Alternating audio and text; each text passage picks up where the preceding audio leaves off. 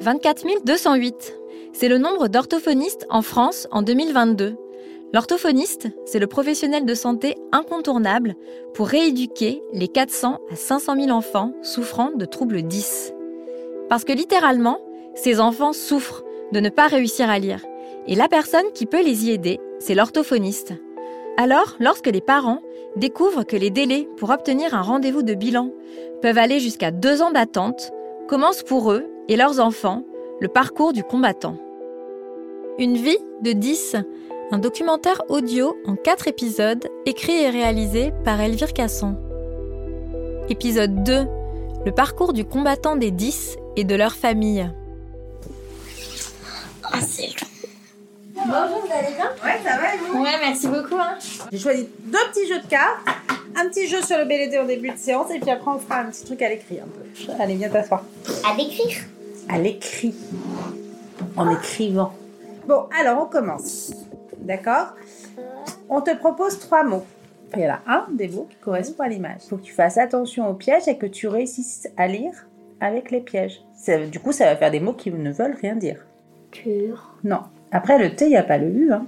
Il y a quoi? Terre. Tu as envie de lire tur? Mais en fait, après le T, il y a quoi? Terre.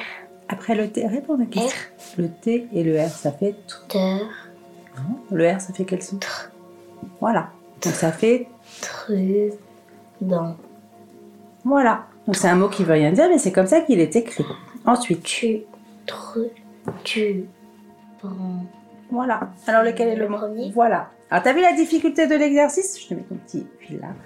La difficulté de l'exercice, c'est que tu as deux mots pièges parmi les trois. Donc évidemment, tu vas avoir envie de les peut-être de les lire comme ils devraient être, mais il faut vraiment les lire comme ils sont écrits. Alors, j'en choisis un autre.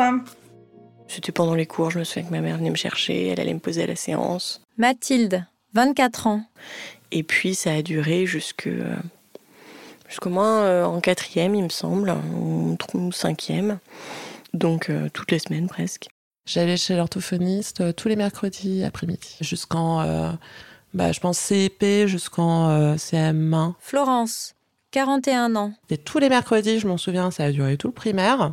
D'orthophonie. Je me souviens que à un moment, quand j'étais petite, du coup, je voulais être orthophoniste, quoi, parce que, euh, enfin, j'aimais bien le temps que je passais avec elle. Elle était hyper gentille. euh, j'ai pas été traînée euh, vraiment dans- chez plein de professionnels ou euh, à faire un milliard de tests. euh. que généralement c'était le vendredi après-midi ou le jeudi après-midi Sacha, 26 ans. Quadridis. où j'étais euh, où j'arrêtais pas du coup d'aller à la psychomotricienne, l'orthophonie, ergothérapie, euh, neuropsy et il me semble que c'est tout mais certains c'était peut-être plusieurs fois dans la semaine donc c'était c'était très lourd oui c'est vrai que des fois c'était 4 ou 5 heures dans la semaine de euh, de thérapie. Je dirais ouais de 7 ans à 16 17 ans. Par là ouais, j'ai arrêté euh, à cet âge-là. J'arrivais pas à, à retenir. J'étais dans ce processus-là. Thomas Legrand. Et à l'époque, c'était dans les années 70, euh, on commençait à le diagnostiquer, mais il n'y avait pas comme ça des campagnes de. On ne pouvait pas repérer euh, si facilement. Et j'ai été voir une, une orthophoniste au bout d'un moment. L'intérêt, c'était que pour mes parents et pour les, mes enseignants, la dyslexie était reconnue. J'étais dyslexique. Comment dépiste-t-on la dyslexie? Quels sont les premiers signaux d'alerte? Généralement, lorsqu'un enfant a du mal à lire et à décoder, alors que le son a souvent été revu, on peut suspecter une éventuelle dyslexie. Des tests de repérage existent, comme Repère 10, qui est un outil simple et rapide qui permet de faciliter le dépistage des troubles spécifiques du langage. C'est un outil pédagogique que les enseignants, lorsqu'ils sont formés, peuvent utiliser, puisque les instituteurs jouent un rôle déterminant dans le repérage de ces enfants. Mila, professeure des écoles à Rennes. tous les ans, en CP et en CE1. Au mois de septembre, en général, euh, il y a ce qu'on appelle des évaluations nationales en maths et en français. Donc, on évalue la compréhension, la capacité à lire des mots. On évalue aussi euh, l'affluence, c'est-à-dire la rapidité de lecture. Et donc, pareil, voilà, il y a un volet mathématique. Euh, et ensuite, euh, il y a une restitution aux parents sous forme de toile d'araignée. Et donc, plus la toile d'araignée est large et plus l'enfant euh, est en réussite, ça permet de faire un diagnostic, de repérer déjà les enfants qui sont déjà en début d'année en difficulté ou fragiles. Le rôle de l'école, c'est d'apprendre aux enfants à lire. Les évaluations nationales, longtemps décriées, jouent un rôle aujourd'hui dans la détection des troubles de la dyslexie. Pour entrer dans le champ des troubles 10, et notamment de la dyslexie, il faut que les difficultés d'apprentissage de lecture perdurent entre 3 et 6 mois. Il est fréquent que les élèves en CP confondent les lettres B et D. Cela peut relever d'une difficulté d'apprentissage passagère, ou cela peut être le symptôme d'un trouble de la dyslexie. Si malgré des petits entraînements mis en œuvre à l'école par petits groupes ou à la maison, le trouble ne cède pas au bout de 6 mois, il y a suspicion de trouble 10. Et l'enseignant ou les parents peuvent alors demander un bilan orthophonique. Fais tout ça. Voilà, fais avec ton doigt comme moi je faisais. Vas-y. Bre. Très bien. Ra. Attention, tes yeux arrivent par la gauche. Voilà. Bre. Bravo. Cra. De. Parfait. Écoute, c'est tellement bien que je t'en donne un autre pour finir. Et tu fais pareil. T'es prête? Allez, c'est parti. Anne Martineau, orthophoniste à Paris. Aujourd'hui, on a beaucoup quand même de repérages, heureusement, qui sont faits en CP, d'enfants qui ont des difficultés pour euh, décoder justement ce, code euh, écrit et donc euh, qui sont repérés par l'enseignant ou par les parents qui ont une inquiétude, une plainte, qui disent voilà, les devoirs c'est très compliqué, euh, il ne réussit pas à reconnaître, il confond beaucoup de lettres, etc. Et à ce moment-là, généralement, on, leur suggère soit de consulter le médecin qui va adresser l'enfant chez un euh, professionnel spécialisé, et dans le cadre de la dyslexie, c'est l'orthophoniste. Dans la majorité des cas, c'est l'école qui propose aux parents de consulter un médecin pour faire un bilan. L'orthophoniste ne peut intervenir que sur prescription médicale. Il est le professionnel de santé habilité à poser le diagnostic de la dyslexie. Pour cela, un bilan orthophonique est réalisé. Alors, tu vois, ce qui se passe, c'est que maintenant, comme tu lis de mieux en mieux, que tu as beaucoup progressé, tu repères très vite les mots. Donc, c'est super ça. Mais tu dois quand même être capable de lire des mots qui ne veulent rien dire. Ça Mais c'est super dur, les mots qu'on veut rien dire. Qui veulent rien dire. Je sais pas si c'est super dur. C'est, il faut faire un petit peu plus attention. Et puis surtout, il faut pas essayer de mettre du sens. Il faut les lire comme ils sont. On en fait un dernier. D'accord? Vas-y. C'est des tests qui sont standardisés. Donc ça, c'est important parce que ça va permettre en fait de situer l'enfant par rapport à son, aux attendus de son âge scolaire ou chronologique. C'est-à-dire qu'est-ce qu'un enfant du premier trimestre de CP doit être capable de faire, euh, du troisième trimestre ou de CE1. Voilà. Donc on va le comparer, on va arriver à des scores. Donc c'est typiquement, on va lui faire lire des textes ou des mots qui veulent dire quelque chose, qu'on appelle signifiant, des mots qui veulent rien dire, et on va arriver à des scores, et en fonction, en fait, du score que le- l'enfant va obtenir et de son décalage à la moyenne attendue, et, euh, et votre score indique que vous êtes en décalage par rapport à la moyenne euh, attendue pour votre âge scolaire, ça peut être ça, ou pour votre âge chronologique, c'est-à-dire votre âge réel. On va pouvoir euh, savoir si on est sur un trouble qui euh, s'avère euh, sévère, ou en tous les cas durable, Le bilan réalisé par l'orthophoniste permet de poser un diagnostic. Il va tester l'enfant en compréhension de texte, en vitesse de lecture, en identification des mots et en écriture. Il réalisera également une série de tests concernant l'attention, le langage oral et la mémoire, car les troubles 10 peuvent entraîner d'autres difficultés. Le bilan orthophonique permet de préciser les caractères de la dyslexie. La dyslexie phonologique entraîne une confusion des sons et une difficulté à les assembler pour former des mots. La dyslexie de surface est due à une mauvaise reconnaissance visuelle des lettres et des mots. La dyslexie mixte associe les formes phonologiques et de surface. La dyslexie visio-attentionnelle perturbe l'analyse des mots et des textes à cause d'un trouble de l'attention. Il existe donc plusieurs types de dyslexie qui vont engendrer des prises en charge différentes. Si le diagnostic des troubles 10 est posé, commencent alors les séances de rééducation une à deux fois par semaine. Ok. Voilà, mademoiselle, on a fini Je voulais faire une dernière fille. phrase. Mais on le fera lundi. Enfin, on fera la dernière phrase lundi, on continuera. C'est très bien, bravo Cette année. On a dit lundi. C'est bon. Voilà.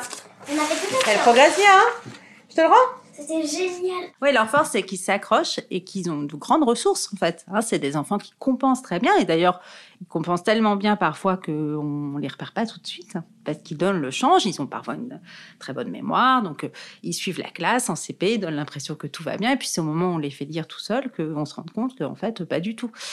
Et ça arrive quand même très souvent, hein, d'ailleurs. Les enseignants nous les adressent. Ils y remarqué deux, trois choses, mais ils n'ont pas remarqué l'ampleur du décalage. C'est-à-dire qu'ils ont quand même l'impression, comme c'est des enfants qui sont quand même euh, vifs, etc., ils ont quand même l'impression que les enfants suivent. Et ils se sont pas du tout aperçus parfois que euh, ils connaissent pas euh, beaucoup de ces lettres, qu'ils font beaucoup de confusion, etc. Ça arrive quand même régulièrement.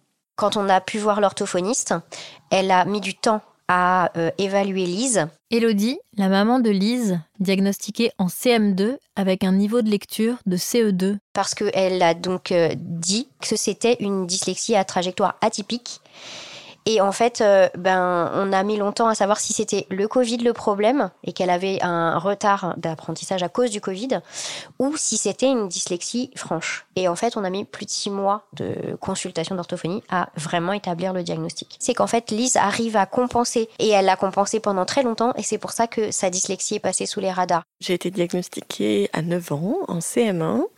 Début CM1, c'est euh, j'ai eu une super enseignante et au bout de troisième jour de cours, elle convoque mes parents. Elle dit non mais en fait, euh, je pense que votre fille est dyslexique. Ce serait bien d'aller faire faire un bilan chez une orthophoniste. Donc euh, a démarré la super bataille de, ma mère pour me trouver euh, une orthophoniste qui accepte d'accueillir un nouveau patient pour faire un bilan. je pense que ça a duré plusieurs mois. Et à l'issue du bilan, de toute évidence, j'ai été dyslexique. Mathilde, 24 ans, est diagnostiquée 10 en 2008 alors qu'elle est en CM1. 15 ans plus tard, aidés par les évaluations nationales, les élèves peuvent être repérés dès le CP. Le décalage d'âge est favorable. On peut donc logiquement espérer une meilleure prise en charge de ces enfants, ce qui leur éviterait des souffrances inutiles. La détection, l'orthophonie, c'est le parcours du combattant. J'ai téléphoné à au moins, je ne sais même plus combien de cabinets, où vous tombez sur un répondeur. Sur le répondeur, quand vous avez de la chance, ça vous dit que de toute façon, ils prennent pas de nouveaux patients. Donc là, on sait qu'on perd pas notre temps. Voilà. Des répondeurs où vous laissez des messages et que vous n'êtes jamais rappelé. Bon, après, voilà, j'ai eu la chance de finir par demander à ma sœur et qu'elle veuille bien nous prendre. Et elle me l'a dit, je vous ai pris parce que vous êtes la sœur d'eux et que voilà. Mais sinon, elle m'a dit, c'est deux ans minimum d'attente. Donc je me dis, quelle chance on a eu parce que s'il fallait avoir encore attendre deux ans avant qu'elle soit prise en charge, mais qu'est-ce qu'on aurait fait en fait? On ne sait pas si elle est dyscalculique. Moi, je suis dyscalculique, donc elle est certainement dyscalculique au final parce que euh, elle a beaucoup de problèmes avec les chiffres en plus, mais peut-être pas que. Florence, au sujet de sa petite fille de 7 ans, qui enchaîne les bilans afin de déterminer quelle 10 elle est. Pour l'instant, ça fait quand même euh, bah, 3 ans, et on ne sait toujours pas.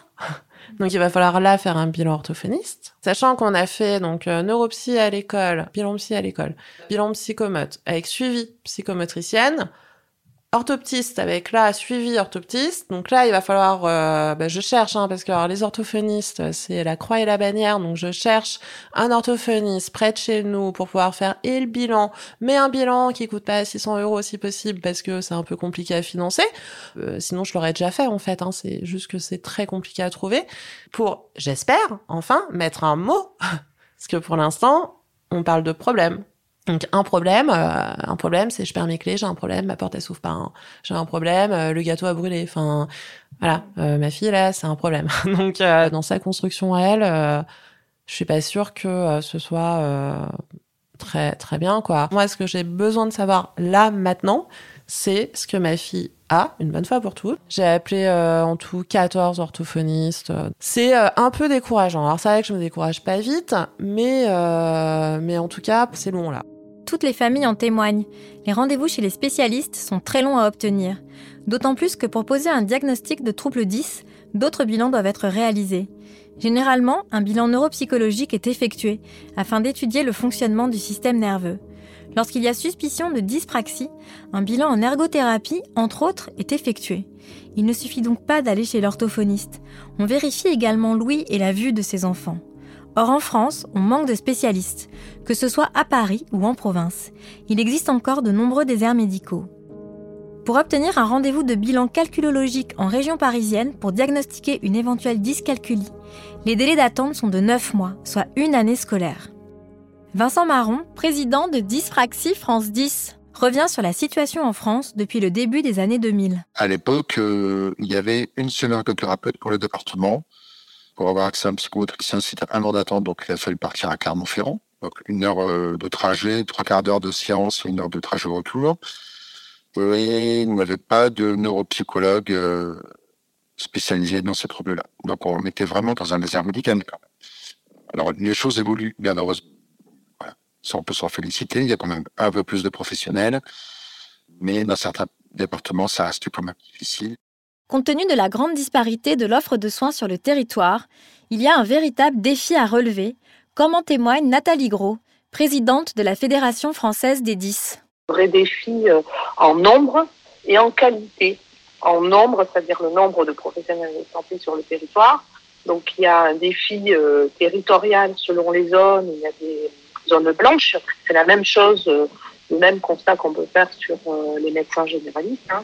Et puis la qualité, euh, les personnes formées aux troubles, euh, par exemple les orthophonistes, tout, toutes n'accueillent pas des jeunes qui ont une dyscalculie et toutes ne, posent, ne pas de bilan sur la dyscalculie.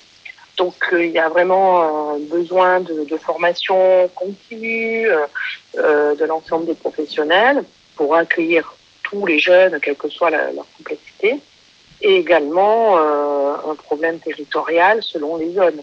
Dans le 77, c'est à peine à 50 km de Paris, il faut attendre euh, pratiquement 16 mois pour trouver une orthophoniste.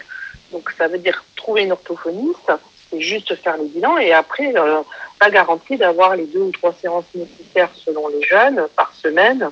Et il y a un autre phénomène, c'est que les orthophonistes s'occupent euh, d'autres pathologies, puisqu'elles sont pour euh, d'autres euh, pathologies euh, dégénératives, c'est-à-dire qu'elles elles sont utiles également pour d'autres troubles, alors qu'avant, elles n'intervenaient pas. Donc elles ont un, champ de travail qui est énorme, mais le nombre n'a pas bougé.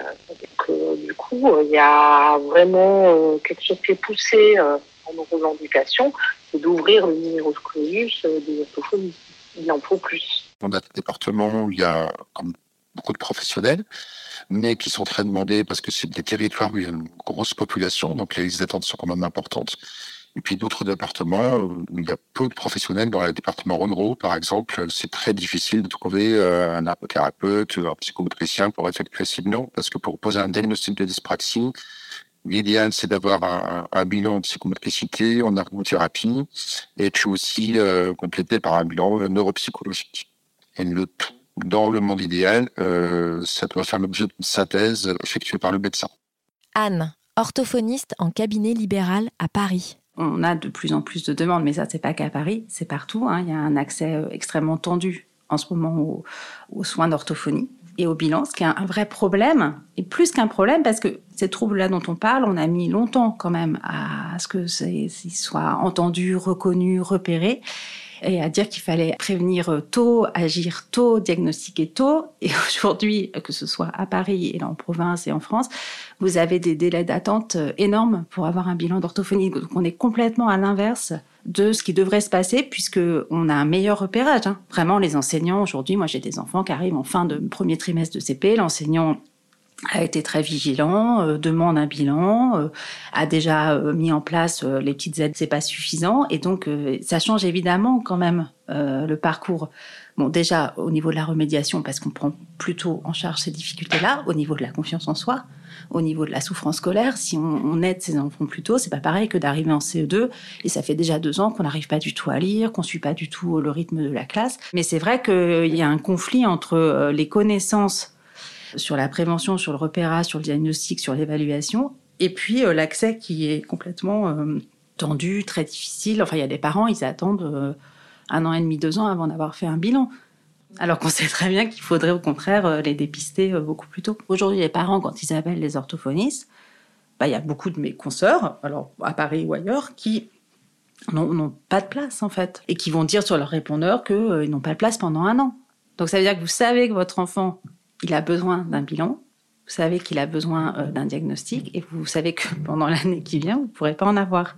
Je pense que le message quand même qui est passé auprès des enseignants et puis même euh, des parents et euh, message public, c'est qu'il ne faut pas attendre l'échec scolaire pour intervenir. Il ne faut pas attendre que l'enfant soit en échec. Aujourd'hui, on a assez euh, d'indices pour intervenir avant. Et pour autant, les délais font que parfois, les enfants, ils arrivent déjà à l'échec scolaire. Donc c'est quand même dommage d'avoir fait tout ce travail euh, et d'en arriver là. Quoi. Voilà, après, ça, c'est des problèmes de politique. euh. Donc c'est vrai que souvent, quand ils arrivent en bilan et qu'on on leur dit qu'on sait ce qui se passe, bah, c'est c'est un soulagement. Euh, je l'ai su, je crois que j'avais 7 ans Sacha, 26 ans. ou 8 ans, mais donc parlant, j'étais en CE2 et je l'ai plutôt très bien pris parce que j'étais content de savoir le- de quel trouble je souffrais. Donc c'était plus une délivrance qu'autre chose. Euh, on m'a arraché un, vraiment quand on arrache un scotch sur euh, quand on s'arrache un pansement plutôt. D'un coup vraiment j'ai senti la libération de ah donc c'est pas que moi quoi. Il y a vraiment quelque chose où on peut l'expliquer pourquoi je suis moins doué dans certains aspects de la vie. Alors, ça ne veut pas dire que le parcours derrière sera pas long, mais c'est un soulagement de se dire, bah, il y a quelqu'un qui sait pourquoi euh, ça se passe pas bien et qui a quelque chose à proposer. Donc, c'est ça aussi la différence. Donc, c'est vrai que quand les enfants, ils ont vécu ça pendant euh, un an, deux ans, trois ans, euh, bah, la souffrance, elle a eu le temps euh, beaucoup de s'installer. C'est des enfants qui ont une estime d'eux-mêmes euh, très très basse, qui vont facilement dire qu'ils sont nuls, qu'ils n'y arrivent pas, que c'est trop dur. Ils sont toujours en souffrance parce qu'ils aimeraient réussir, ils n'y arrivent pas, ils comprennent pas bien pourquoi c'est si simple pour les autres et pourquoi eux n'y arrivent pas.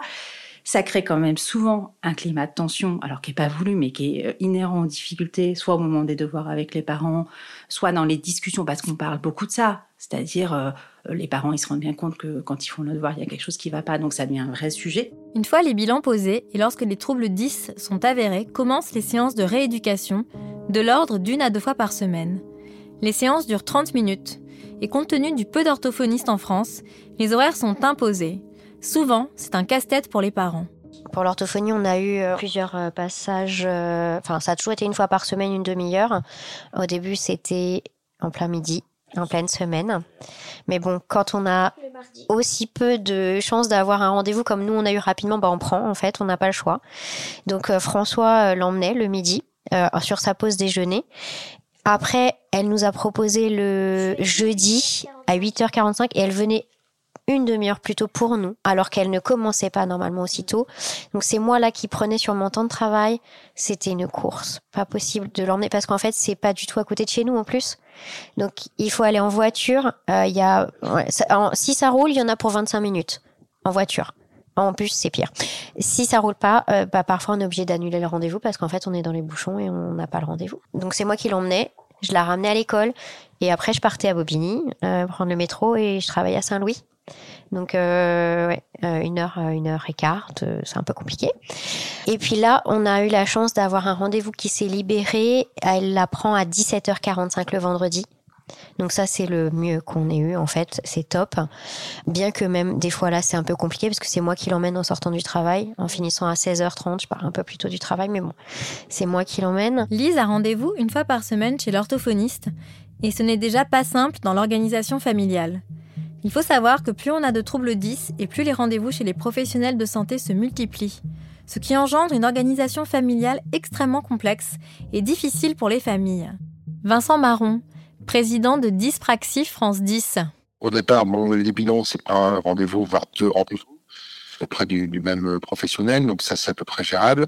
Mais lorsqu'il faut faire des rééducations de l'ordre de deux par semaine, là ça devient beaucoup plus compliqué quand même. Ça c'est une, une difficulté supplémentaire, ce qui fait que certaines familles bah, laissent tomber au bout d'un moment parce que dans l'organisation, ça devient euh, extrêmement compliqué. Ça c'est la réalité des familles. hein. Il a fait de l'orthopsie, il a fait de l'orthophonie, il a fait de la psychomotricité, il a fait tout ça. Luce, la maman de Sacha, 26 ans, multidis. Mais à un des âges où les enfants sont quand même des éponges, et si on met en place une adaptation sur la scolarité, sur le temps de scolarité, bah derrière, euh, bah il a énormément avancé quand même. Je pense qu'il y a eu des moments où il avait au moins trois prises en charge, on faisait les allers-retours. Moi, j'ai arrêté de travailler parce que je faisais plus que ça, hein, des allers-retours en rééducation. Et comme plein de mamans que j'accompagne aujourd'hui euh, qui ont leurs enfants en rééducation, où elles travaillent à, mi-temps, où elles travaillent plus parce qu'elles font les allers-retours entre les rééducateurs. Je sais pas, ils devaient avoir deux, euh, peut-être à trois heures par semaine de prise en charge. Florence. Alors, les semaines de ma fille, c'est l'école, donc cinq jours euh, par semaine.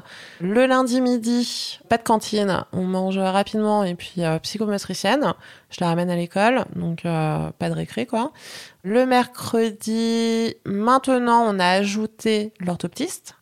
Donc, ça va durer à peu près 20 séances. Et après, sera certainement, j'espère, remplacé par l'orthophoniste. La maman de Sacha. Du coup, il n'y a plus bah, de centre de loisirs euh, le mercredi après-midi. euh, pour elle, euh, elle aimait bien, mais ça me permettait de d'emmener le grand à ses activités. Bah, maintenant, on- tous les trois, là, on court, euh, les trimballe un petit peu entre les activités euh, du grand et puis euh, les rendez-vous de ma fille euh, qui est venue se greffer, quoi. Et au final, tout ça, c'est énormément d'énergie. Ça veut dire que ce qu'on arrive à obtenir, parce que c'est vraiment ça, ce qu'on arrive à obtenir comme suivi pour, pour nos enfants, Pour l'instant, il faut se battre en fait. Il faut vraiment aller les chercher. Il faut passer du temps à envoyer des mails, à écrire, à envoyer euh, tous les bilans, euh, à organiser sa vie en fonction de ça et euh, du coup celle de, de l'enfant aussi.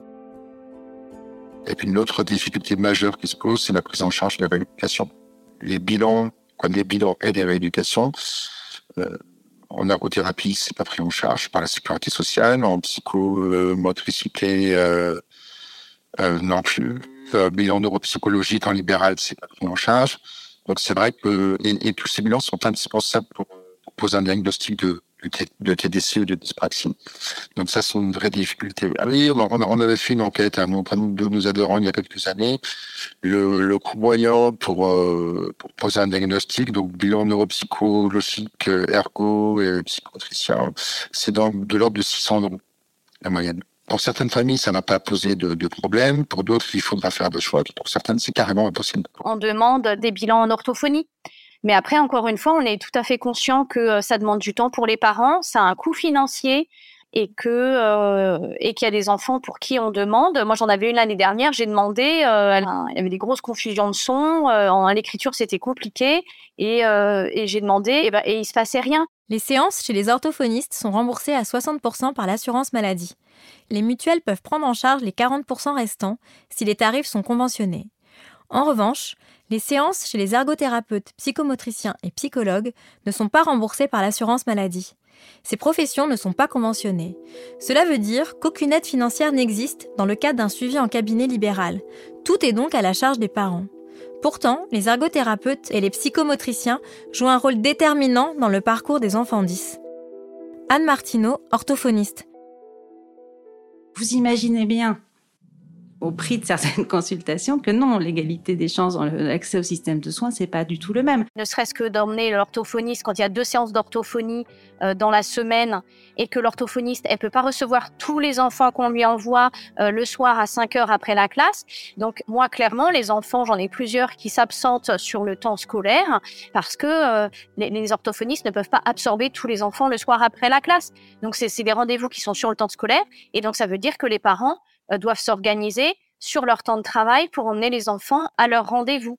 Eh ben, ça aussi, c'est compliqué. Tous ne peuvent pas faire. C'est des séances qui sont pas remboursées, qui sont à la charge des parents financièrement, de temps pris sur le temps de travail pour les parents. Eh bien, clairement, tous les enfants ne sont pas, euh, qui auraient besoin, ne sont pas forcément euh, accompagnés. Et donc, euh, ne sont pas, ils sont pas tous, euh, bah, ils sont pas tous égaux. On est vraiment livrés à nous-mêmes. Donc euh, on doit trouver euh, les professionnels qui sont surblindés, on doit pouvoir payer, on doit les trouver près de chez nous pour que ce soit euh, réalisable. Que font les parents qui n'ont pas le temps ou qui, qui, qui ne peuvent pas, pour plein de raisons, en fait, faire tout ça? Parce qu'en tant que parent, en plus, comment on fait? Enfin, moi, je suis freelance, je suis indépendante et c'est une semaine sur deux. Du coup, ce temps, bon, je le prends. J'aurais été salariée, jamais je pourrais gérer ça. Enfin, ça serait très compliqué. Comment font les parents pour gérer euh, des rendez-vous comme ça qui viennent s'agglutiner euh, dans le temps scolaire, donc le midi, ou sur en plus des temps de loisirs pour les enfants? J'imagine aussi qu'il y a des parents qui ne peuvent simplement pas le faire, quoi, qui, qui, qui ne peuvent pas, pour plein de raisons, en fait, euh, faire tout ça. Après, une fois que on les aide, ça ne veut pas dire que c'est tout rose non plus, la parce maman que de une Lise. éducation euh, orthophonique, et puis après, si elle se cumule avec d'autres prises en charge, c'est beaucoup de temps. En France, aujourd'hui, il y a beaucoup de temps de rééducation qui ne sont pas sur le temps scolaire. Donc c'est beaucoup de temps, c'est-à-dire pendant que les autres vont jouer au parc, bah, on va chez l'orthophoniste euh, ou chez la psychomotricienne, etc. Donc c'est des parcours difficiles. C'est une à deux fois par semaine, donc c'est pour ça que je dis que c'est lourd pour tout le monde, pour euh, les enfants, pour la famille. En termes humains, en termes de temps, ça prend du temps. Voilà, donc les enfants, parfois ils en ont marre, parfois ils... Enfin, c'est facile de se mettre à leur place. Parfois, il y a des enfants qui le verbalisent, ils disent « je voudrais être comme les autres ». C'est-à-dire, je voudrais pas avoir cette difficulté-là euh, qui me demande de passer. Alors déjà à l'école, ils font beaucoup d'efforts. Pour les devoirs, ils prennent deux fois le temps, plus de temps que les autres. En plus, il faut qu'ils aillent dans leur, euh, à leur séance de rééducation. Enfin, c'est quand même euh, une vie d'enfant qui est, qui est pas facile. En tant que dyslexique, moi, un simple devoir, euh, bah, je mets le double du temps. Mathilde, 24 ans. Concrètement, du coup, bah, les devoirs, c'était euh, et encore aujourd'hui, je vis comme de la torture. En fait, ça me, ça me mange tout mon temps libre. Enfin, c'est difficile à encaisser, quoi. Parce que du coup, euh, quand les copains copines ils allaient jouer dans la rue euh, en ayant fini les devoirs, ben moi c'était pas le cas. Je finissais une voire deux heures après eux. Du coup en fait c'était l'heure de rentrer et, et ben moi j'étais pas allée jouer avec les copains copines. Et puis il fallait tout faire, et puis il fallait tout faire parfaitement. C'est-à-dire que si je faisais un exercice avec des fautes, ben, on le recommençait une fois, deux fois, trois fois, jusqu'à ce que ça rentre. Et en fait, euh, concrètement, ça rentrait pas. C'était juste que je le connaissais par cœur, l'exercice. Mais s'il fallait que je l'explique, je n'avais toujours pas l'explication, mais je récitais par cœur la leçon, quoi. Mais je savais pas l'appliquer. Ce qui m'a permis d'appliquer les leçons, c'est l'orthophoniste qui m'a trouvé des mécanismes de réflexion qui me permettent de d'expliquer la leçon sans la comprendre selon la manière qu'on me l'a expliquée. C'est une autre logique, euh, c'est une logique à base de pas de jeu de mots aussi, il y a une forme de jeu de mots. euh. En fait, elle cherche à créer des automatismes euh, avec d'autres méthodes qu'on nous donne pas forcément à l'école. Typiquement, euh, pour mettre un accent, en fonction de s'il est euh, aigu ou grave, on dit euh, la boîte est ouverte ou la boîte est fermée. En fonction, ça donne la position de l'accent à mettre. Et ça, bah, je l'avais pas vu à l'école. Peut-être que certains enseignants l'enseignent, pour le coup, et tant mieux.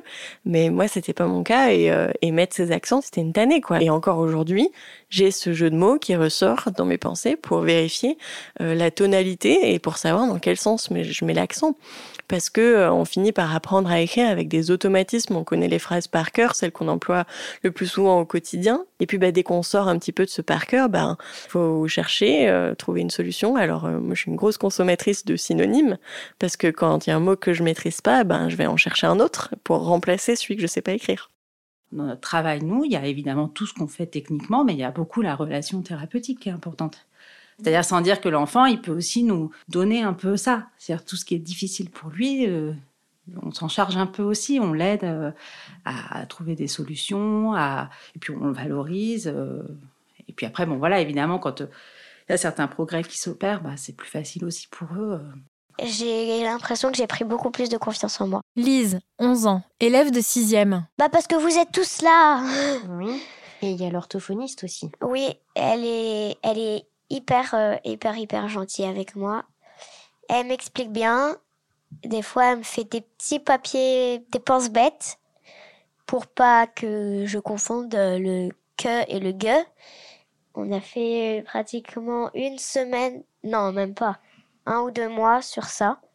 Et j'ai fini par bien comprendre.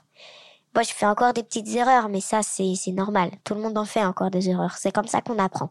Je pense qu'en fait, euh, l'orthophoniste, et nous aussi, je pense, enfin, sans se jeter des fleurs, mais je pense qu'on a beaucoup travaillé pour que justement elle se sente pas nulle et le fait de savoir que maintenant c'est dû à, à la dyslexie ou à la dyscalculie, euh, bah, nous aide et l'aide à se dire, ah oui, c'est pas moi qui suis nulle, c'est parce que je suis dyslexique ou parce que j'ai un problème. Et euh, ça, je pense que à partir du moment où on a su qu'elle était dyslexique, on a nous aussi changé de comportement.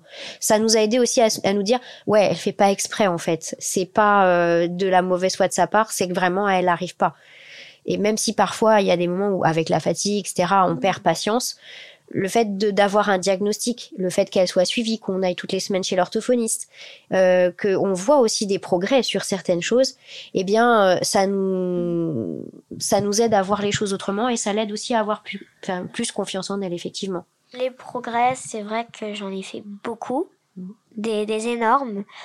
En maths, ça a chuté. En primaire, ça avait chuté, mais c'est pas grave. Mais en français, j'étais au-dessus de la norme. Parce qu'en fait, j'étais euh, en dessous de la norme en tout. Mais après, grâce à l'orthophoniste, bah, j'ai remonté. Moi, je me pose la question souvent. Je me dis, bon, Lise a quand même euh, ses parents qui parlent français, sa sœur qui l'aide. Et en fait, je me dis qu'il y a des enfants qui n'ont pas cette chance et d'avoir leurs parents euh, disponibles, mais aussi on a beaucoup d'enfants qui parlent pas le français.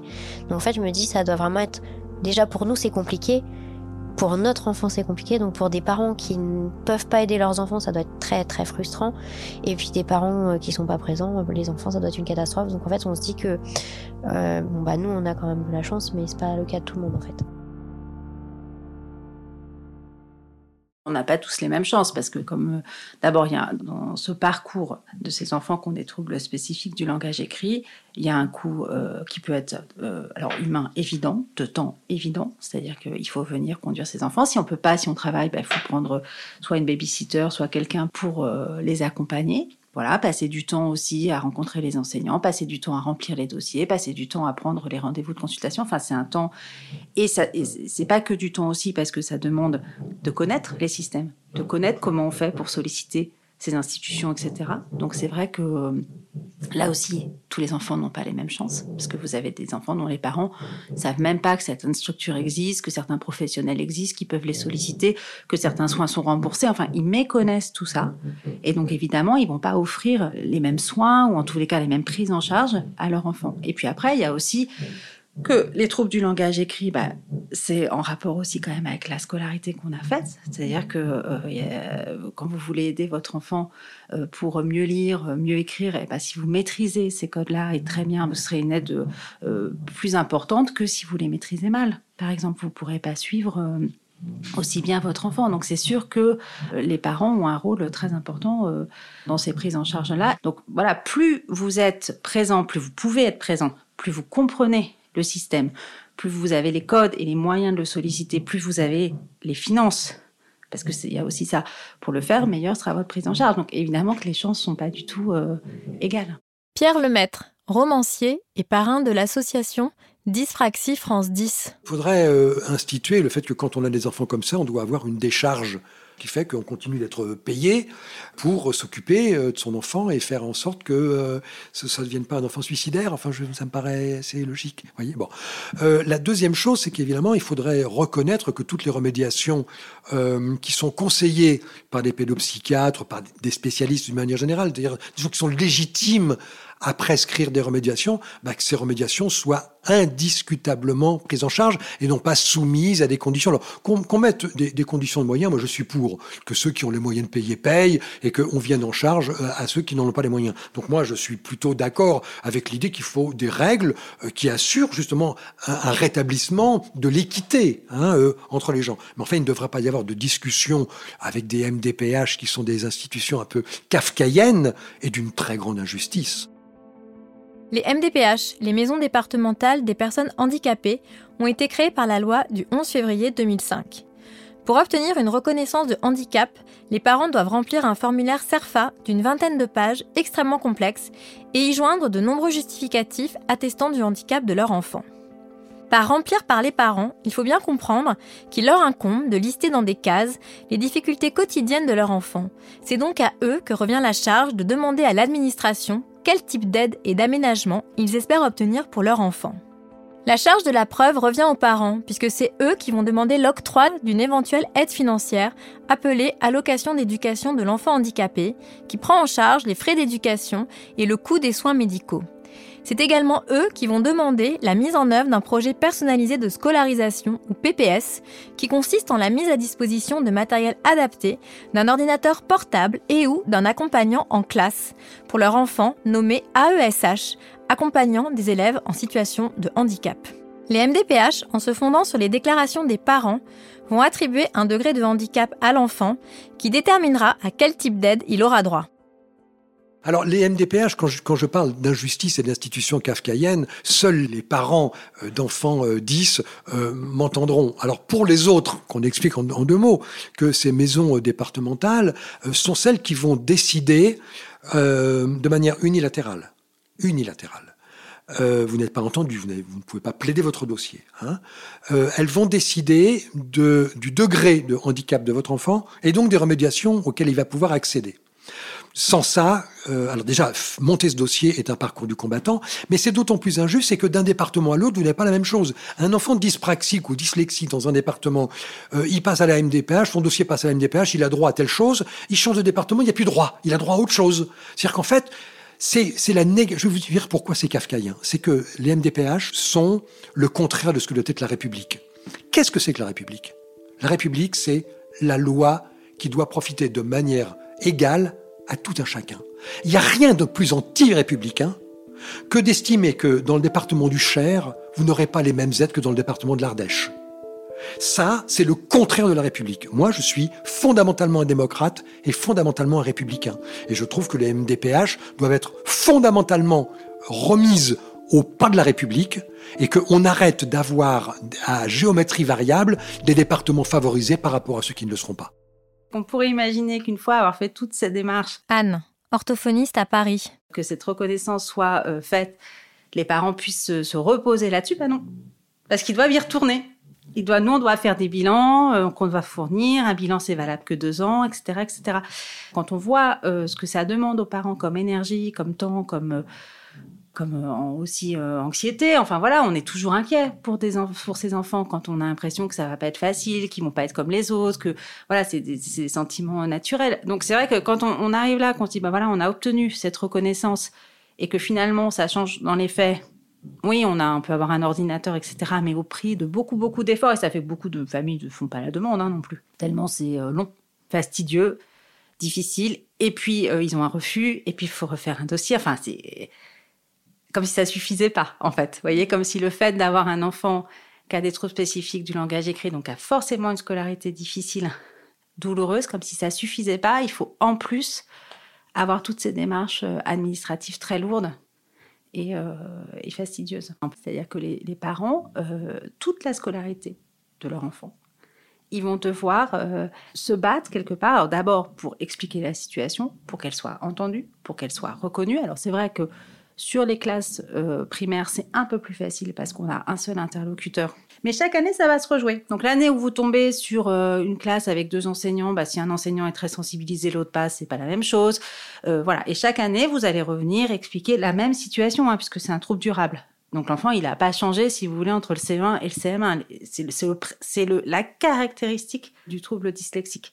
C'est pour ça qu'on on- on dit bien que c'est pas un retard. C'est que l'enfant, ça va pas changer dans sa scolarité. Quand vous me dites l'heure, on est toute sa vie dyslexique. Oui, on est toute sa vie dyslexique. Et même quand on est en troisième année de fac, euh, on reste dyslexique. Donc les aménagements, ça devrait même pas être discuté, en fait. Bon, voilà. Donc chaque année, les parents, ils doivent se battre en primaire. Au collège, c'est ça fois le nombre de profs. Donc euh, chaque année. Donc chaque année, ils doivent aller. Après, au lycée. Et puis bon, après, ça continue. Donc autant vous dire, quand euh, euh, on annonce le diagnostic, si vous avez des parents qui ont été eux-mêmes dyslexiques, ils savent ce qui va se passer. Et c'est vrai que c'est beaucoup de temps. Alors ça, c'est que l'école. Mais après, vous avez tous les rendez-vous de soins à côté. Après, vous avez tous les dossiers. Si vous faites un dossier à la MDPH, euh, voilà. Et c'est vrai que beaucoup, beaucoup, beaucoup de parents ont l'impression de répéter la même chose chaque année, avec des années où ils ne sont absolument pas entendus.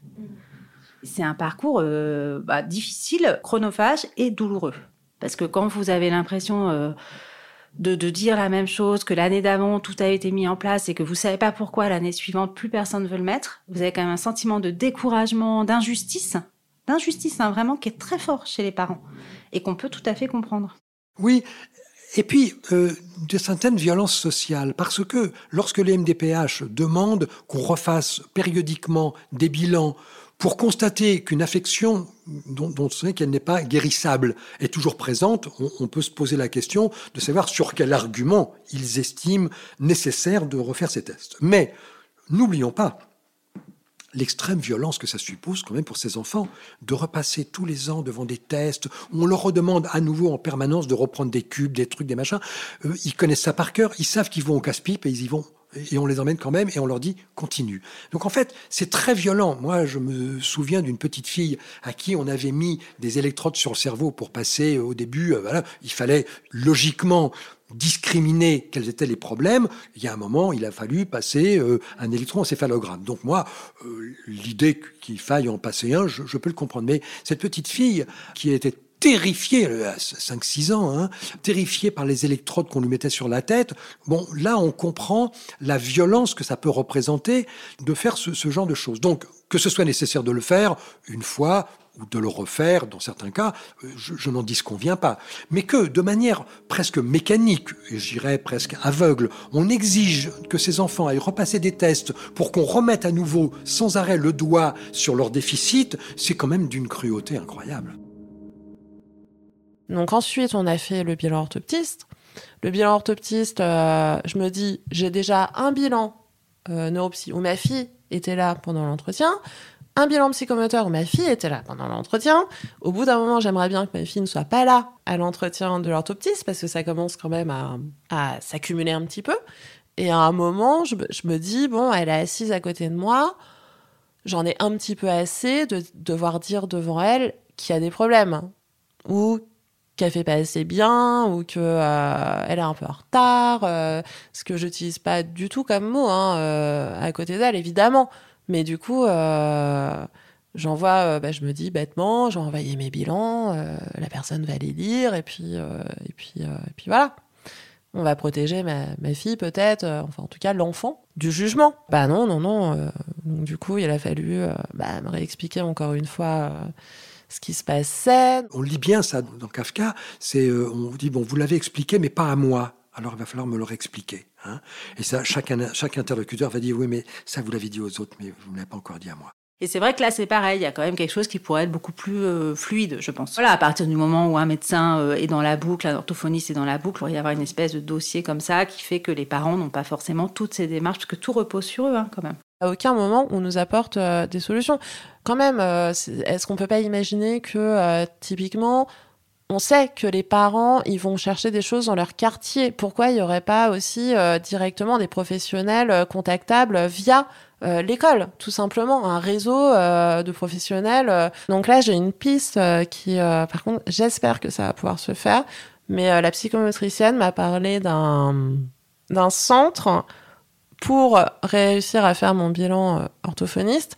Mais alors, ce qui est hyper intéressant, c'est que c'est un centre où ils ont tout. Ils ont euh, le bilan en neuropsy, ils ont l'orthophoniste, l'orthoptiste, la psychomotricienne. Donc, en fait, ils prennent en charge un enfant et ils vont dans, le même endroit lui faire faire différents tests pour euh, voir ensuite, lui faire son bilan un peu personnalisé. Donc là, j'essaie de les contacter. Pour l'instant, j'ai pas de, j'ai pas de réponse. Euh, donc je vais batailler. Et du coup, c'est le rêve en fait, cet endroit. Ce lieu de rêve évoqué par Florence existe. Il s'agit des plateformes de coordination et d'orientation.